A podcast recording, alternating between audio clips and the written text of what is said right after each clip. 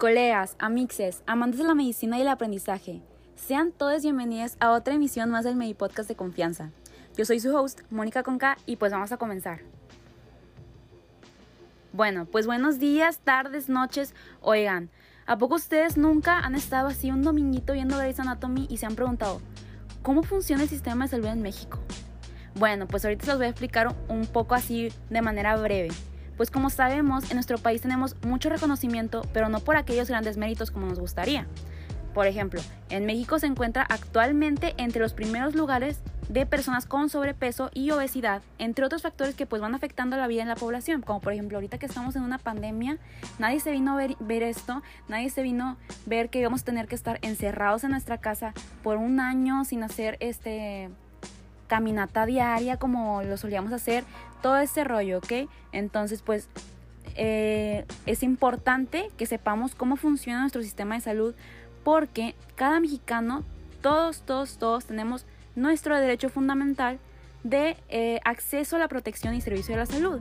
Entonces, pues necesitamos saber cómo funciona para poder reclamar nuestro derecho, ¿no creen? Entonces, pues en nuestro país coexisten dos sectores, el público y el privado.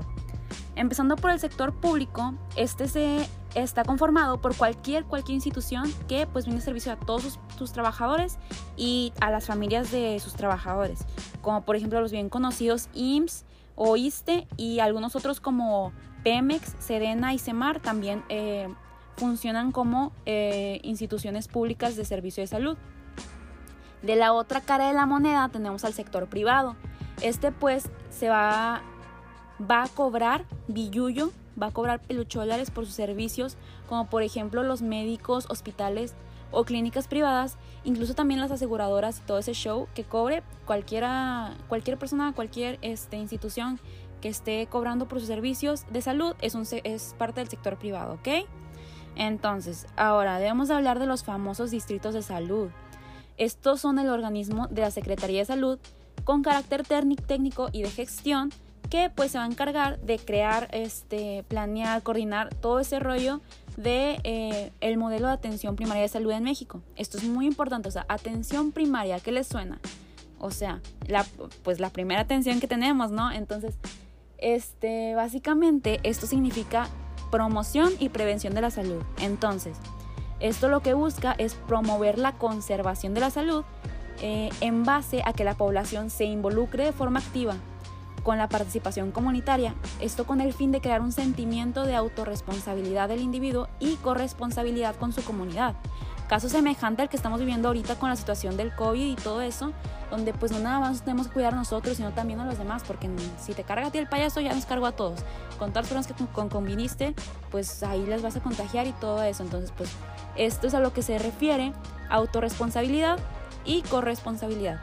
Entonces, esta nueva propuesta eh, busca consolidar este, el tránsito de un modelo centrado en la atención intrahospitalaria y pues que se traslade a un modelo cuya base se conforme en la comunidad con mayor énfasis en acciones de promoción y prevención. O sea, son las palabras sí que súper importantes, súper clave de que quiero que se vayan con eso de este podcast, este, que nuestro sistema de salud se basa en promoción y prevención, ¿ok? Entonces, pues básicamente este enfoque pues va a pretender implantar la interacción de las áreas, departamentos y componentes para incidir los atributos de la mejora de calidad de servicios de la salud. Y pues eso sería todo. Ya con eso que ustedes sepan, ya ustedes pueden comprender un poquito más del sistema de salud en México. Espero que les haya gustado este podcast y que les haya servido de mucho. Y pues bueno, la próxima semana nos vemos con más información. Saludos y un beso, va sin COVID.